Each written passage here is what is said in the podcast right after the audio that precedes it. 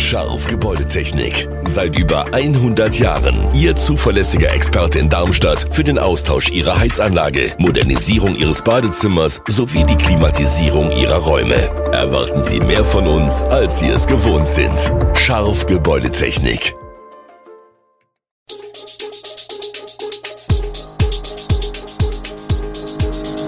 Gude, unser morgendliches News Update.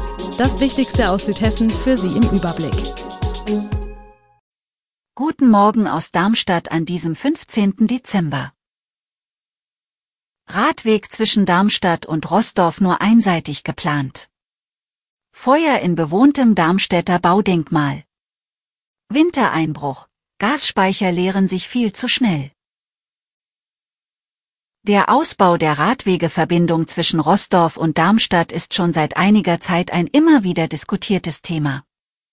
Für die zahlreichen Unterstützer ist dieser Ausbau, mit dem mehr Berufspendler für die nur 8,5 Kilometer messende Distanz aufs Fahrrad gelockt werden sollen, ein kleiner Teil der Verkehrs- und Energiewende. Jetzt gab es in der Rossdorfer Gemeindevertretung Neuigkeiten zum Projekt. Anlass war ein Antrag, den Gemeindevorstand zu beauftragen, sich bei der planenden Landesstraßenbaubehörde Hessen Mobil für einen beidseitigen Ausbau des Radwegs zwischen der Esso-Tankstelle am westlichen Ortsrand und dem Landgasthaus Spitzenwirt stark zu machen. Auf Darmstädter Gemarkung liegt die Planungshoheit bei der Stadt. Von dort kommen auch bereits Maßgaben. Es ist eine einseitige Lösung geplant, bis zu 3,5 Meter breit, mit einer sanft gelblichen Beleuchtung.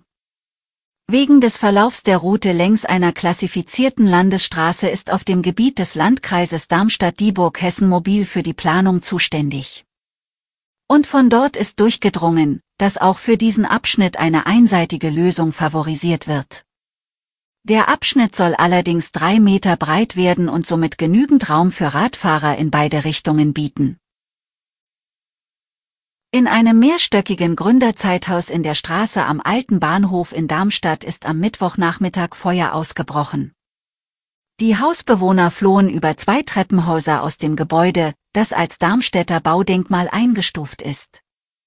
25 von ihnen können vorerst nicht in ihre Wohnungen zurückkehren, die stark durch Rauch in Mitleidenschaft gezogen wurden. Verletzt wurde niemand. Die Feuerwehr brachte den Brand in kurzer Zeit unter Kontrolle. Die Nachlöscharbeiten zogen sich aber bis in die Abendstunden. Nach Einschätzung der Feuerwehr dürften einige Wohnungen bis auf weiteres unbewohnbar sein. Die Brandursache ist noch unklar. Kobalt, Aluminium, Gold, seltene Erden, die Deutschen sitzen auf einem wertvollen Rohstoffschatz. 210 Millionen Smartphones oder Handys, 49 Millionen Laptops und 26 Millionen Tablets werden ungenutzt daheim gebunkert. Die Altgeräte würden aneinander gelegt eine Länge von 55.000 Kilometern ergeben und damit weit mehr als einmal um den Äquator reichen. Das ist das Ergebnis einer Berechnung des Digitalverbands Bitkom auf Basis einer repräsentativen Befragung von 1003 Personen in Deutschland. Zum Weihnachtsfest werden erneut viele technische Geräte verschenkt und alte Modelle einfach weggelegt und vergessen, berichtet Bitkom Hauptgeschäftsführer Bernhard Rohleder. Noch funktionsfähige Smartphones, Laptops oder Tablets sollten aber verschenkt oder verkauft und wieder verwendet werden. Defekte Geräte müssen fachgerecht entsorgt und recycelt werden. Sie gehören auf jeden Fall nicht in den Hausmüll. Die Menge an Elektroschrott in deutschen Haushalten hat sich in den vergangenen Jahren vervielfacht. Waren es im Jahr 2014 noch rund 100 Millionen und im Jahr 2018 schon 124 Millionen Althandys, sind es aktuell etwa 210 Millionen Smartphones und Handys. 87 von 100 Deutschen besitzen mindestens ein ungenutztes Handy. Fast 300 Millionen Altgeräte mit einem Gesamtgewicht von etwa 135.000 Tonnen warten insgesamt auf ihre Verwertung. Auf die Entscheidungen des Pfungstädter Parlaments vom Montagabend, als nicht nur das Bürgerbegehren für unzulässig erklärt worden war, sondern auch ein Vorschlag von Bürgermeister Patrick Koch für eine Bürgerbefragung abgelehnt worden war, hat Projektentwickler Konzepterplan nun mit einer Stellungnahme reagiert, die keine Hoffnung auf eine Dialoglösung mit Brauereibesitzer Uwe Lauer macht.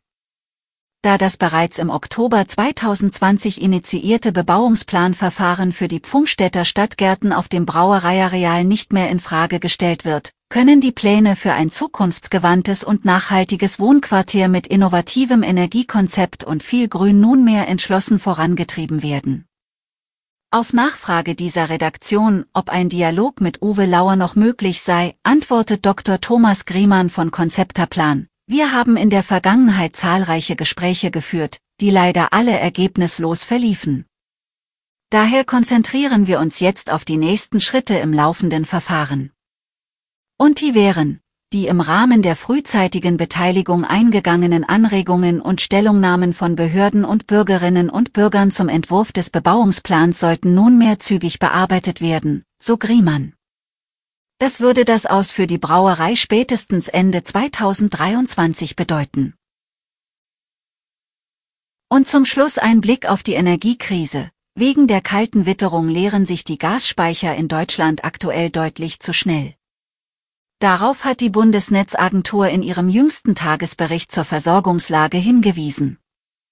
Der Präsident der Bundesnetzagentur, Klaus Müller, fordert Unternehmen wie auch Verbraucherinnen und Verbraucher deshalb eindringlich zum Gassparen auf. Allein am Montag hätten sich die Speicher um einen ganzen Prozentpunkt geleert, sagte Müller im Morgenmagazin von ARD und ZDF und ergänzte, das müsse ein Ausreißer bleiben. Ursache für den hohen Verbrauch ist eindeutig das ungewöhnlich kalte Wetter in Deutschland. Beunruhigend aus Sicht der Bundesnetzagentur, es muss in den kommenden Tagen mit einer Fortsetzung oder gar Verschärfung der Kälteperiode gerechnet werden. Alle Infos zu diesen Themen und noch viel mehr finden Sie stets aktuell auf echo-online.de. Gute Südhessen ist eine Produktion der VAM von Allgemeiner Zeitung, Wiesbadener Kurier, Echo Online und Mittelhessen.de. Redaktion und Produktion die NewsmanagerInnen der VAM. Ihr erreicht uns per Mail an audio.vam.de.